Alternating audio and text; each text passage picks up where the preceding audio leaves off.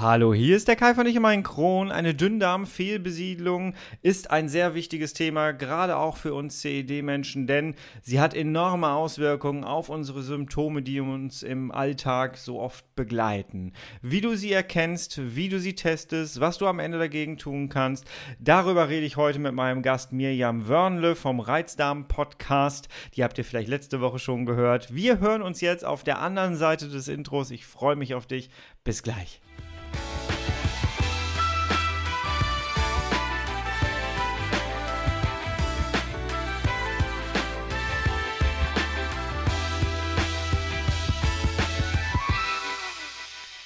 Hallo und herzlich willkommen zu einer weiteren Ausgabe von Ich und mein Kron, dein Kronpott. Hi, Tag. Ich hoffe, es geht dir gut. Ich hoffe, du bist schubfrei. Ich hoffe, du bist schmerzfrei. Und ich hoffe, du bist noch nicht dahingeschmolzen, denn da draußen sind gerade, wo ich das jetzt hier aufnehme, 39 Grad. 39 Grad. Gibt es da noch Überlebende? Hallo? Hallo? Bin ich alleine? Vielleicht hast du schon mal auf meinem, auf meinem ähm, Instagram-Account mein Studio gesehen. Ähm, ich sitze hier gerade komplett im Dunkeln, die Rollläden sind runter. Ich sitze hier mit Hühlampen, die schön leuchten. Ich habe die Tür zumachen müssen, damit man jetzt hier in dieser Aufnahme nicht den, den, den Ventilator aus dem Wohnzimmer hört, weil der echt laut ist. Kurzum, hier ist kein Sauerstoff. Und deswegen, lass uns gar nicht lange rummachen hier, sondern wir steigen direkt in die Folge ein. Jawohl. Ich habe heute wieder einen Gast bei mir hier und zwar mein Gast aus der letzten Woche, die Mirjam Wörnle vom Reizdarm Podcast. Sie ist Journalistin und sie hat äh, sich sehr stark und ausgiebig mit dem Thema Dünndarmfehlbesiedlung auseinandergesetzt, weil sie selbst betroffen ist. Ihre Geschichte kannst du in der letzten Folge dir nochmal anhören. Sehr spannend. Geh, äh, hör dir das auf jeden Fall mal an. Und ja, heute möchten wir gerne mit dir da draußen so richtig in dieses Thema eintauchen. Und ja, und die Mirjam, die teilt mit dir und mir ihr Wissen über diese Dünndarmfehlbesiedlung. Und ähm, ja, ich glaube, du kriegst heute echt eine Menge guten Content mit. Deswegen Deswegen bleib dran. Wir steigen da jetzt ein. Ich möchte mich ganz kurz entschuldigen bei dir, denn äh, du wirst gleich hören, dass es zwischendurch immer mal so ein bisschen knackt in der Aufnahme. Das, ähm, ich weiß nicht genau, woran es genau gelegen hat, ob es die Internetverbindung war, ob es mein Mikrofon hier vielleicht sogar war. Ich bin mir nicht ganz sicher. Ich werde der Sache noch nachgehen. Aber ich hoffe, du kannst da ein bisschen drüber hinweg hören. Ich wünsche dir viel Spaß bei diesem Gespräch mit Mirjam. Tough times never last, but tough people too.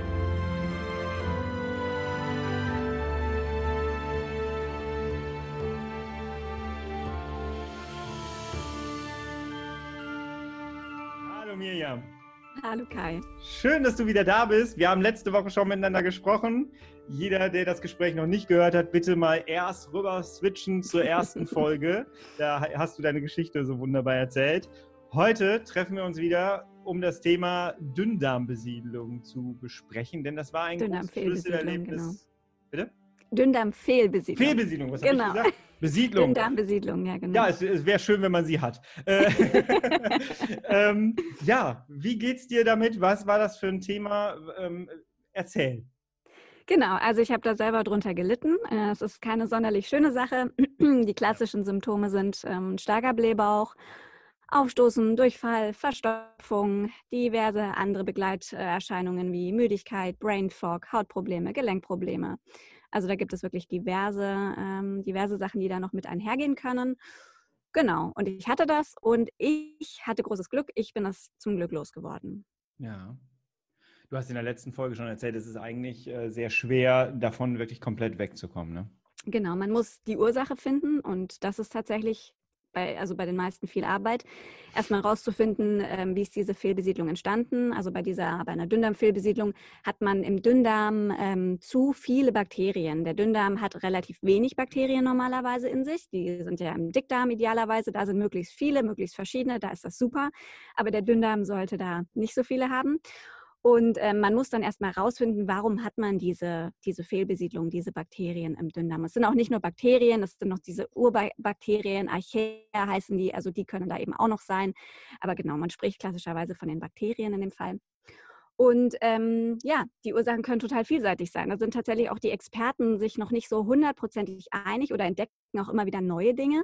Aber sie gehen davon aus, dass bei rund 70, 60, 70 Prozent, äh, soweit ich mich erinnern kann, äh, eine Lebensmittelvergiftung, die die Ursache ist oder der Auslöser. Das genau. finde ich sehr, sehr spannend. Das habe ich in deinem Podcast ja auch gehört, ähm, dass das so der ausschlaggebende Punkt äh, ja. ist. Ähm, weil ich nämlich auch so bei mir so zurückgegangen bin, habe ich jemals eine Lebensmittelvergiftung mhm. gehabt? Vielleicht weiß ich es gar nicht. Oft wissen Leute ähm, das nicht. Ist tatsächlich so. Ja, ja ne? Und ähm, keine Ahnung, weil ich hatte so viele Symptome, ähm, pff, das hätte auch, ja klar, ne, hätte auch eine sein können, aber wissen tut man es irgendwie nicht. Ja. Ich hatte meine Aha-Effekte tatsächlich damit, dass ähm, wir reden ja hier quasi über dieses gesunde Mikrobiom, was ja gerade in aller Munde mhm. ist. Ne? Also die äh, an, äh, gute Anzahl, nee, die beste, bestmögliche Anzahl der guten Darmbakterien, die dich ausmachen und die dein Wohlbefinden ausmachen.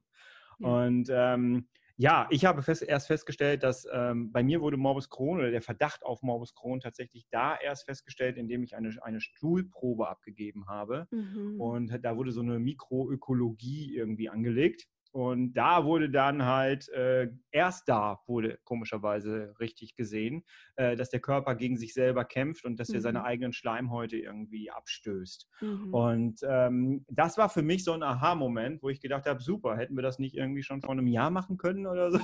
Ja. Warum ja. jetzt erst? Ne? Ja. Und da ist für mich so eigentlich der Anfang gewesen, um mich mit diesem Thema auch zu beschäftigen. Und wir haben ja hier, ähm, wir haben gerade schon im Vorgespräch über das Thema hier gesprochen, das Buch, was wir, was ich mit Daniel schon hier auf dem Podcast besprochen habe, Scheiß schlau, wie eine gesunde Darmflora unser Hirn fit hält. Und da geht es halt auch genau darum, ähm, wie viele Krankheiten, auch äh, äh, chronische Darmerkrankungen, ähm, durch ein Ungleichgewicht des Mikrobioms ja. oder zerstörtes Mikrobiom ähm, ausgelöst werden mhm. kann. Und das fand ich so mega interessant. Ja. Aber bei dir war es so, dass du selbst auf das Thema gestoßen bist, ne? Genau, nach vielen, vielen äh, Recherchen und einfach langer Zeit und viel Lesen bin ich erst auf Schweizer Ärzte gekommen, die sich mit dem Thema beschäftigt haben. Und die wiederum haben sich bezogen auf Ärzte in den USA. Und die sind da wirklich in der Forschung schon sehr viel weiter oder sind das Thema überhaupt mal angegangen, ganz anders als in Deutschland. Da gibt es wirklich sehr wenige Ärzte, die sich überhaupt damit beschäftigt haben. Und soweit ich weiß, wird bei uns auch nicht dazu geforscht. Aber in den USA ist es eben der Fall. Da gibt okay. es so einen Vorreiter, Dr. Pimentel heißt der, der wahnsinnig viele Studien mit Reizdarmpatienten gemacht hat und festgestellt hat, 60 Prozent in etwa ähm, also haben einen positiven ähm, Dünndarm-Fehlbesiedlungstest bei einer bestimmten Testsubstanz, kann man bei denen eben nachweisen, die haben eine Fehlbesiedlung im Dünndarm. Da schluckt man so mhm. eine Testflüssigkeit und dann muss man alle paar, ich glaube, es sind alle 15 Minuten muss man pusten in ein Röhrchen und ähm, genau, das wird nachher analysiert und dann wird eben geschaut, was für Gase sind da drinnen. Und wenn da Wasserstoff zum Beispiel drinnen ist, ähm, schon im sehr frühen Zeitpunkt, wo diese Testflüssigkeit noch nicht im Dickdarm ist, sondern erst im Dünndarm, dann sieht man eben, okay, viel Wasserstoff ähm, bedeutet, da sind viel Bakterien, die viel Wasserstoff produzieren und das muss dann eben im Dünndarm sein. Und da sollen die eben nicht sein. Und an diesem Anstieg kann man dann eben, das ist so die Diagnosemethode, mit der man das klassischerweise macht, kann man dann eben sagen, sagen, okay, der Patient oder die Patientin hat eine Dünndarmfehlbesiedlung. Super interessant. Ich glaube, da draußen, wenn das jetzt jemand hier hört, wird wahrscheinlich noch nie von seinem Arzt von diesem Test gehört haben. Mhm, ja. ja, also es, es gibt Ärzte, die testen auf eine Dünndarmfehlbesiedlung, aber mit ähm, einer Testsubstanz, die jetzt von den amerikanischen Experten nicht wirklich empfohlen wird, zwar mit Glucose. Mhm. Idealerweise macht man das mit Lactulose, liegt einfach daran, dass unser Körper, der menschliche Körper, Lactulose nicht aufnimmt und deswegen kann man schön den gesamten Darm abbilden. Nur die Bakterien fressen das. Ja. Und wenn du mit Glucose testest, dann nimmt ab einem gewissen ähm, Moment im Dünndarm, das ist sehr weit oben, nimmt unser Körper diese Flüssigkeit ähm, und Glucose tatsächlich einfach vollständig auf. Das heißt, die Bakterien, die unten sitzen, die kriegen gar nichts mehr ab. Und wenn jetzt die Dünndarmfehlbesiedlung sehr weit unten sitzt, dann erwischst du die Bakterien nicht und kriegst keinen Ausschlag. Und das wurde bei mir tatsächlich beim ersten Mal gemacht, dieser Test. Und der war eben negativ, obwohl ich später mit diesem Laktulose-Test ein eindeutig positives Ergebnis hatte. Super spannend. Was würdest du Menschen raten? Was sollen sie jetzt äh, ihrem Arzt dann sagen? Worauf sollten sie ihn mal hinweisen mhm. vielleicht oder darum bitten? Ja, also wenn Sie Reizdarm, das, die, ähm, die Diagnose Reizdarmsyndrom bekommen haben und ähm, tatsächlich vor allem auch viele unter dem Blähbauch leiden, dann würde ich wirklich mal ähm, empfehlen, also mir hat es geholfen, mir Informationen rauszusuchen, die auszudrucken und damit zu meinem Arzt zu gehen. Und ich kann es vom Swiss Medical Forum, wo ich das damals gefunden habe, wirklich empfehlen, wenn man googelt, Swiss Medical Forum, Dünndarmfehlbesiedlung, diesen Artikel lesen, ausdrucken, damit zum Arzt gehen und sagen, ich möchte bitte darauf getestet werden. und es ist tatsächlich in den Leitlinien äh, für Reizdarmpatienten, in der Leitlinie, das ist eine, äh, steht auch tatsächlich, dass eine Dünndarmfehlbesiedlung ausgeschlossen werden soll, bevor die Diagnose Reizdarm gestellt wird. Also mhm. ist es absolut korrekt, seinem Arzt zu sagen, ich möchte bitte darauf getestet werden. Idealerweise mit Laktulose. Wenn es erstmal nicht anders geht mit Glucose, diesen Laktulose-Test kann man auch selber im Internet bestellen. Der kostet 130 Euro, ähm, gibt es von verschiedenen Anbietern, ist kein Schnäppchen. Aber wenn man überlegt, was man selber an Nahrungsergänzungsmitteln und Blödsinn ja. schon wahrscheinlich ne, gekauft hat für, den, für diese eigenen Beschwerden, dann ist das wahrscheinlich was, was einen langfristig so viel weiterbringt und Geld spart. Ja, ja. Ähm, wie hast du es losgekriegt? Du hattest mhm. dann die mhm. Diagnose, hast dann gesehen, ja. okay, ist fehlbesiedelt. Wie hast du es ja. losbekommen? Ja, es gibt verschiedene Wege. Ähm, es gibt einmal äh, klassische Antibiotika, die man gibt. Ähm, je nachdem, was da in der Fehlbesiedlung ist, also ob das jetzt eben Bakterien sind oder man nennt die Urbakterien oder Archaen, das ähnlich wie Bakterien, die produzieren eben Methan, die Bakterien Wasserstoff. Je nachdem, was man davon hat, und das kann man in dem Test sehen, ähm, gibt man unterschiedliche Antibiotika. Ich habe beides gehabt. Ich habe beide Antibiotika bekommen ja. und bin es damit auch kurzfristig losgeworden, aber noch nicht endgültig. Und mein Verdacht ist, dass ähm, ich nicht alle erwischt habe. Weil wenn das sehr viele sind, muss man das halt immer, muss man verschiedene Runden machen. Das sagen auch die Experten aus den USA zum Beispiel. Und äh, es gibt quasi zwei weitere Methoden, das loszuwerden. Äh, es gibt noch Produkte, die nennt man pflanzliche Antibiotika. Das sind so Sachen wie Oreganoöl oder Allicin. Das ist ein Extrakt aus Knoblauch. Und die kämpfen auch gegen diese kleinen Wesen. Und äh, die habe ich später auch noch genommen in einer weiteren Runde. Und letztlich waren es dann eben drei Runden, die ich gemacht habe. Und nach diesen drei Runden war ich das los. Es okay. gibt eine, eine, dritte Möglichkeit, das ist die sogenannte Elementardiät es ist so ein bisschen, glaube ich, auch, das war so, es geht grob in die Richtung, was ähm, man auch als Morbus Crohn-Patient oft bekommt, dieses, Fri, wie heißt es, Frebi, Frebusin? Fresobin. Fresobin. Fresobin. Genau. Fresobin kennt jeder und hasst jeder, ja.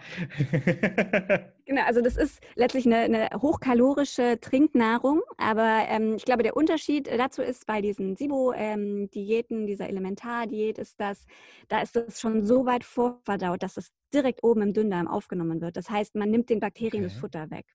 Ah. Und dann können die auch sterben. Also ne, es gibt entweder die Möglichkeit, durch pflanzliche oder klassische Antibiotika die zu töten oder sie einfach aushungern zu lassen durch die Elementardiät. Das sind die Ansätze, wie man es loswerden kann. Das ist äh, sehr, sehr interessant, denn ähm, natürlich hat man sehr oft, wenn man dann irgendwie eine Diagnose hat und so, dann fängt man sofort an, irgendwie selber rumzudoktern, okay, mhm. vielleicht sollte ich mich jetzt ein bisschen anders ernähren und vielleicht sollte ja, ich ein bisschen den Stress runterfahren. Alles ja. total wichtige Sachen, aber Absolut äh, anscheinend äh, löst das erstmal nicht das Problem, was natürlich zur Verzweiflung führen kann. Ne? Absolut, aber das Spannende, was du sagst, ist, ich glaube, ohne, ohne, ohne den Stress runterzufahren, die Ernährung anzupassen, äh, zu schauen, wo habe ich Defizite, Nährstoffdefizite im Körper und die auch auszugleichen, wirst du es auch langfristig nicht los. Du musst mhm. beides tun. Du musst die Dinge tun, äh, wenn du wirklich eine Dünndarmfehlbesiedlung hast, musst du diese Bakterien angehen, weil die ja. gehen nicht von alleine, die fühlen sich da super wohl. Ähm, aber du musst auch schauen, dass du das langfristig los behältst, indem mhm. du wirklich dich gut ernährst, ähm, schaust, was ist die Ursache, die Ursache angehst ähm, und dann tatsächlich ja dieses Gesamtpaket schnürst, das für dich funktioniert, um das alles wieder ins Lot zu bringen. Ja. Ähm, was ich total interessant fände und auch wirklich empfehlen kann, euch da draußen jetzt als Zuhörer, äh, beschäftigt euch wirklich mit äh, diesem Mikrobiom und mit dem, was alles äh, eine Fehlbesiedlung, ähm, ein Ungleichgewicht im Darm mhm. auslösen kann. Wir haben zum Beispiel jetzt gerade einen Demenzfall, wo wir so an beginnende Demenz, wo wir uns auch so ein bisschen damit beschäftigt haben und du stößt auch da wieder auf den Darm. Und Total. es ist so unfassbar interessant, was du für Erfolge erzielen kannst, wenn du genau da so ein bisschen mit kleinsten Sachen schon angreifst. Sei es gesunde Ernährung, sei es Supplemente, sei es äh, Medikamente auch logischerweise. Ähm, aber du hast da innerhalb von wenigen Tagen schon einen totalen Aha-Effekt. Und das ist super interessant. Auch ja. da hat mir dieses Buch übrigens bei geholfen. Ich sollte Geld für die Werbung kriegen. ähm, äh, es ist einfach, einfach mega interessant, wie äh, Kopf und Darm einfach zusammenhängen Und ja. Ähm, ja, und dass man selber auch ein bisschen was dafür auf jeden Fall tun kann. Was ähm, würdest du denn vorschlagen, wie man seine Ernährung vielleicht, ähm, ich bin ja immer so, äh, so, so dafür zu sagen, hier, versuch das mal als erstes für mhm. deinen Einstieg. Gibt es ja. da etwas? Allgemein ist immer schwierig, wissen wir, aber mhm. Gibt es etwas, glaube, was du sagen würdest? Mhm. Also man empfiehlt ja ganz oft klassisch für Reizdarmpatienten eine Low-FODMAP-Ernährung, also eine Ernährung, die eben wenig diesen, diesen äh, Stärken, die sehr stark fermentiert werden im Darm, enthalten. Und das ist tatsächlich auch was, das lässt sich für eine Dünndarmfehlbesiedlung auf jeden Fall auch empfehlen, wobei, wobei man da noch einen Schritt weiter gehen kann. Und tatsächlich, es gibt, wenn man das googelt, äh, Ernährung oder Diät vom äh, Dünndarmfehlbesiedlung, kommt man auf verschiedene Konzepte. Die haben alle ihre Berechtigung. Äh, ich habe damals gemacht die Biphasic Diet von der Dr. Nirala Jacobi, ist eine amerikanische Ärztin, die ähm, diese ähm, Tabellen in zwei ja, Phasen einteilt eben, wie es der Name schon sagt. Die eine ist so die Vorbereitungsphase und die zweite ist die Phase, wenn man die Bakterien, Bakterien durch Antibiotika dann eben bekämpft. In der ersten Phase ist es super restriktiv und da sind nur Lebensmittel drin, die kaum fermentiert werden, die stark entzündungshemmend sind und die den Körper komplett entlasten. Mhm. Und wenn man das mal ausprobiert und man merkt, dass die Symptome um 50, 60, 70 Prozent zurückgehen, ja. dann auf jeden Fall in der Richtung weitermachen. Mhm. Weil dann ist das ein starkes Anzeichen dafür, dass man eine Fehlbesiedlung im Dünndarm hat. Und das ist auch ein guter Einstieg, um sich überhaupt mal mit den Lebensmitteln oh ja. zu beschäftigen. Ne? Was ja. ist entzündungshemmend? ich weiß ja. noch, als ich mit dem Kapitel angefangen habe, es hat mich wochenlang, das waren so Aha-Effekte, so, ah, es gibt Lebensmittel, die ich gar nicht kenne. Ja, total. In der Gemüseabteilung, da liegen so viele Dinge. Das Richtig. ist aber auch so witzig, weil ähm, also wir ernähren uns ja beide vegan und das Lustige ist, dann sagen Leute immer, oh, dann kannst du ja nur noch ganz wenig essen. Dann denke ich mir immer so, nee, ich esse wahrscheinlich ja. viel abwechslungsreicher als du. Ne? Das ist halt, die Leute essen die Dinge, die sie gewohnt sind und wiederholen die permanent. Aber wenn man ja. mal überlegt, wie viel man aus der Gemüse- oder Obstabteilung bisher gegessen hat und wenn man da einfach mal alles probiert, ist das toll. Das stimmt, das stimmt. Was ich mittlerweile mache, das ist so mein, mein Erlebnisbericht, ähm, wenn ich merke, es geht mir am bestimmten Dingen, äh, in bestimmten Dingen im Leben nicht so richtig gut. Das Erste, was ich mittlerweile mache, ist tatsächlich, ich verbanne den Zucker. Ja. Zucker ist etwas, was ich mittlerweile, ähm, da merke ich auch die schnellsten Erfolge. Also es ist wirklich, ja. wenn ich eine Woche lang keinen Zucker genommen habe, es dauert bei mir tatsächlich eine Woche ungefähr. Ähm, und dann merke ich einfach, dass die Haut besser wird, mhm. merke, ähm, dass mein Gehirn besser funktioniert, dass ich mehr mhm. Energie habe, wo man ja immer sagt, Zucker gibt dir ja eigentlich Energie, mhm. aber es ist, äh, der Körper produziert irgendwie selber seine Energie dann, wenn du da nichts künstlich nachschiebst. Ne? Allerdings habe ich festgestellt, dass es unglaublich schwer ist, äh, gegen Zucker anzukämpfen, weil äh, Zucker ist einfach überall drin. Also. Absolut, der ist überall drin. Das ist ganz schrecklich. Also tatsächlich, ich ernähre mich eigentlich komplett zuckerfrei im Sinne von, ich esse keinen Haushaltszucker. Was ich äh, verwende, also ich esse Obst und mhm. alles und was ich verwende, wenn ich quasi Dinge süßen möchte, ist Honig. Und ähm, ich esse Süßigkeiten, industrie industriell hergestellte Süßigkeiten, wenn die Kokosblüten äh, Nektar oder Zucker enthalten. Das schreibe das ich mir ich. auf. Ja, das finde ich okay für mich persönlich. Aber ähm, ich fand es schockierend. Als ich angefangen habe, wirklich Label zu lesen, was ist da drin, habe ich gedacht, das kann nicht unser Ernst sein. Ja. ja. ich glaube, das sollte man tatsächlich auch machen. Es ist ein bisschen nervig und anstrengend, wenn du im Supermarkt stehst und überall erstmal das Produkt umdrehst. Aber ich glaube, das war auch der Fehler, den wir vorher vielleicht gemacht haben. Wir beide Absolut. vielleicht auch, dass ja. wir nicht drauf geguckt haben. Und wenn du einmal angefangen hast, drauf zu gucken, äh, es gibt ja auch so Apps wie CodeCheck zum Beispiel, ähm, die ich auch sehr gerne nutze mittlerweile ähm, das kann schon äh, viele Aha-Effekte hervorheben, die nicht so cool sind irgendwie. Also als ich mich mit, mit, dem Thema Zucker immer mehr beschäftigt habe, ähm, ich hatte gesalzene Chips. Wenn du hinten drauf guckst, siehst du, dass mehr Zucker als Salz drin ist. Vorne steht aber salzig. Ja, genau. Und Süßmolkenpulver ist eigentlich auch immer drin ja. bei den Chips. Ja, ja, richtig, ja. richtig, richtig. Und die volle Dröhnung. Richtig, äh, richtig fiese, was ich gefunden habe, war Zahnpasta, wo Zucker drin ist. Es ist total schwierig, ja. Zahnpasta zu finden, wo kein Zucker drin ist. Da steht natürlich dann nicht Zucker drauf. Da steht dann irgendwie, Zucker hat ja mehrere Namen. Jetzt komme ich gerade. Ja. Orbit, äh, irgendwie. Es gibt ja eine ganze Liste von an Zuckernamen. Und äh, ich fand das mega spannend. Und äh, am Ende hast du eine Zahnpasta, die irgendwie 6 Euro kostet, weil da kein Zucker drin ist. Da packst du ja. dir einen Kopf Absolut. Es ist wirklich so. Das ist unglaublich. Ja, also und äh, letztendlich sind natürlich das Sachen, die dein Mikrobiom komplett durcheinander Ja. bringen können und äh, die, da, äh, die dazu beitragen, dass es dir halt nicht gut geht. Du hast in der ersten Folge erzählt, äh, dass du Yoga machst. Mhm. Kann das auch irgendwie mit dazu beitragen? Mhm, absolut. Also ähm, auch das ist tatsächlich was, was in der Leitlinie Reizdarm mittlerweile drin steht, dass Okay. Yoga, äh, es gibt Studien, die zeigen, dass Yoga bei Reizdarmpatienten extrem positive Erfolge erzielt. Ich kann das von mir persönlich berichten. Äh, ich mache jeden Morgen mindestens zehn Minuten Yoga und jeden Abend. Wow. Und ähm, das ist unglaublich. Man hält einfach, also der Körper ist stabiler. ja. Und ich mache speziell so Magen-Darm-Übungen im Yoga. Und das heißt auch, dass tatsächlich einfach mein gesamter Magen-Darm-Bereich in Bewegung gerät. Und ich merke das auch total, wenn er da davor recht ruhig war. Und ähm, ich hatte oft das Problem, dass mein Darm eigentlich gar keine Geräusche und Bewegungen mehr gemacht hat. Danach bewegt er sich. Der wird wie angestoßen, habe ich das Gefühl. Und mir tut es unglaublich gut.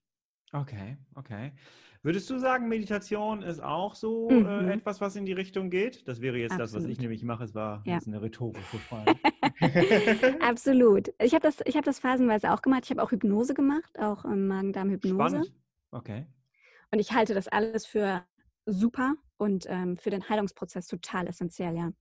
Mhm. Was machst du ähm, für Meditation? Äh, tatsächlich ist es so, dass ich, äh, ich ähm, brauche geführte Meditation. Ja. Ich äh, schaffe es irgendwie nicht wirklich, auch nach jetzt zwei, drei Jahren, äh, nicht mich einfach hinzusetzen und es komplett für mich alleine äh, so auf dem Boden und dann so in, in Fokus zu gehen.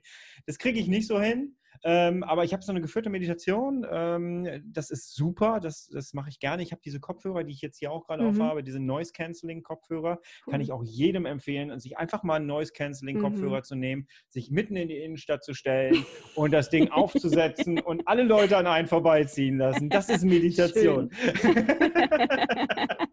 das ist Und- spannend. Ja, und, und den ziehe ich einfach zwischendurch einfach mal auf und äh, nehme mir zehn Minuten Zeit, um einfach mal nichts zu machen und setze Ja. mich einfach in den Raum und höre einfach nur diese, diese Stille. Ähm, und ähm, das hilft so sehr. Ich äh, tappe mich immer wieder dabei, dass es dann irgendwann mal nicht in meinen Terminkalender passt und so. Und dann sind plötzlich wieder, zack, ist eine Woche rum, wo ich es nicht gemacht habe, obwohl ich es eigentlich jeden Morgen machen wollte. Und äh, ich Mhm. merke die Unterschiede sehr gravierend. Also der Mhm. Körper re- merkt dir äh, oder sagt dir schon, jetzt mal wieder ein bisschen Entspannung wäre nicht schlecht. Ne? Ja, absolut. Und ähm, also da, ja, also sich damit auseinanderzusetzen, finde ich sehr, sehr wichtig mittlerweile, ja. Yoga kann ich jetzt nicht so äh, mitreden, Mhm. muss ich sagen. Hat für mich auch was ganz arg Meditatives, muss ich echt sagen. Also ich merke das, dass ich in Stresssituationen mich einfach nur kurz in diese Yoga-Situation ähm, versetzen muss, auch auf der Arbeit zum Beispiel. Ich gehe dann kurz raus, versuche mich wieder in die Situation von dem Morgen zu versetzen, wo ich Yoga gemacht habe. Und das bringt mich total runter. Das ist wirklich krass. Spannend, oder? Diese Ja, Ankertechniken. Genau, ist absolut. Das ist super interessant. interessant, ja. Stimmt, über Ankertechnik wollte ich auch nochmal eine Podcast-Folge machen. Ja, ist, no ist notiert. Ich gehe nämlich immer gerne am Meer spazieren. Mm, Ankertechnik. ja. Oh ja, ja, ja. Perfekt. Kurz vor meiner Operation, als ich reingeschoben wurde in den OP-Saal, bin ich am Meer spazieren gegangen. Ja, ja. Und es hilft, es hilft tatsächlich. Es, es ist unglaublich. Ich liebe diese Techniken. Ja. Muss ich mal was drüber machen. Ist, not ist notiert. Also, lass, lass uns mal ein, ein, ein Fazit ziehen. Ähm, es ist wichtig, auf, die, auf, auf seinen Darm zu gucken und es ist Mhm. wichtig zu schauen, ob da alles ähm, ja, im Gleichgewicht ist. Absolut. Würdest du ein, könntest du ein Fazit noch formulieren, was man tun sollte? Ähm, also auf jeden Fall auf den Körper hören, Signale ernst nehmen, sich bewusst machen, was für eine krasse Auswirkung der Darm auf den Körper hat. Der Großteil der Nervenzellen sitzt im Darm. Der Großteil des Immunsystems sitzt im Darm. Wir haben mehr Ja. Darmbakterien, als wir menschliche Zellen haben. Ich finde, es ist fast naiv zu glauben, dass das keinen Einfluss auf uns hat. Von dem her, ich glaube, sich das bewusst zu machen und dann wirklich auf die Signale hören, lernen oder wenn man das schon kann, hören und da auch keine Ausnahmen machen. Der eigene Körper hat Priorität. So ist es einfach. Und es bringt niemandem was, wenn man nicht drauf hört. Weil wenn du nicht mehr funktionierst, dann hat da auch kein anderer was von. Von dem her, ja, bleib da ganz bei dir und vertrau dir einfach. Sehr schön gesagt, sehr schön gesagt. Zum Schluss, ähm, du hast jetzt gerade nämlich das, das so schön gesagt. Ähm, wie lange war dein Weg ungefähr, bis du deinen Körper verstanden hast? Mhm. Also der Prozess wirklich von Lebensmittelvergiftung bis ähm, ich bin gesund oder ich fühle mich gesund, waren zweieinhalb Jahre, Ja. bis ich ähm, zu dieser, bis ich, ja, bis ich gemerkt habe, was habe ich und ach krass, ich kann dagegen was tun, waren es, glaube ich, etwas über anderthalb Jahre. Okay, okay. Und für alle chronisch Darmerkrankten, Colitis ulcerosa, Morbus Crohn, Darmerkrankten, äh, ersetzt äh, gesund äh, gegen Remission. Und weil das Ja. ist ja auch möglich, dass man seine Remission schön verlängern kann mit genau den Sachen, die wir jetzt hier besprochen haben. Und ähm, ja, ich finde es total spannend, dass wir jetzt alle drei Krankheiten quasi so in äh, diesem Podcast hier mit integriert haben. Da haben wir in der letzten Folge schon drüber gesprochen. Sehr inspirierend. Herzlichen Dank, Mirjam. Ich danke dir. Hört gerne bei ihr vorbei auf dem Podcast Reizdarmsyndrom. Ähm, du, Der Reizdarm-Podcast. Äh, der Reizdarm-Podcast. Äh, ich sage immer Reizdarmsyndrom. Hört gerne rein bei ihr auf dem Podcast, äh, der Reizdarm-Podcast. Genau. Gerade Reizdarmsyndrom gesagt, Mensch. Ähm, ja, du, man findet dich überall auf Instagram, auf äh, iTunes, auf Spotify. Und Genau. ähm, hört da gerne rein, es ist sehr, sehr spannend. Und ähm, ja, wir machen hoffentlich nochmal was zusammen. Oh, sehr gerne. Das, äh, ich habe mir schon ein paar Themen aufgeschrieben hier. Das ist, äh, wir, wir machen. Finde ich super. Ich freue mich. Herzlichen Dank bis hierhin. Tschüss. Tschüss.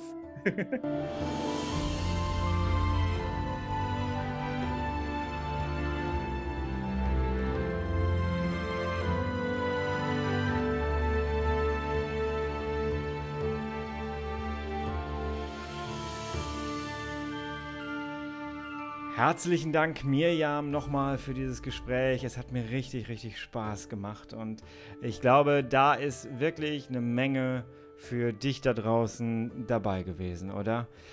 Beschäftige dich gerne mehr mit dem Thema. Geh gerne auf ihrem Podcast. Reizdarm Podcast heißt er. Äh, findest du auch überall, haben wir gesagt. Ähm, hör da gerne mal rein. Du kriegst da richtig gutes Wissen mit an die Hand. Und ich glaube, da kannst du für dich auf jeden Fall nochmal schauen, betrifft mich das eigentlich oder betrifft es mich nicht so? Ich glaube, da hast du jetzt das Werkzeug für und das Wissen an die Hand bekommen. Jawohl.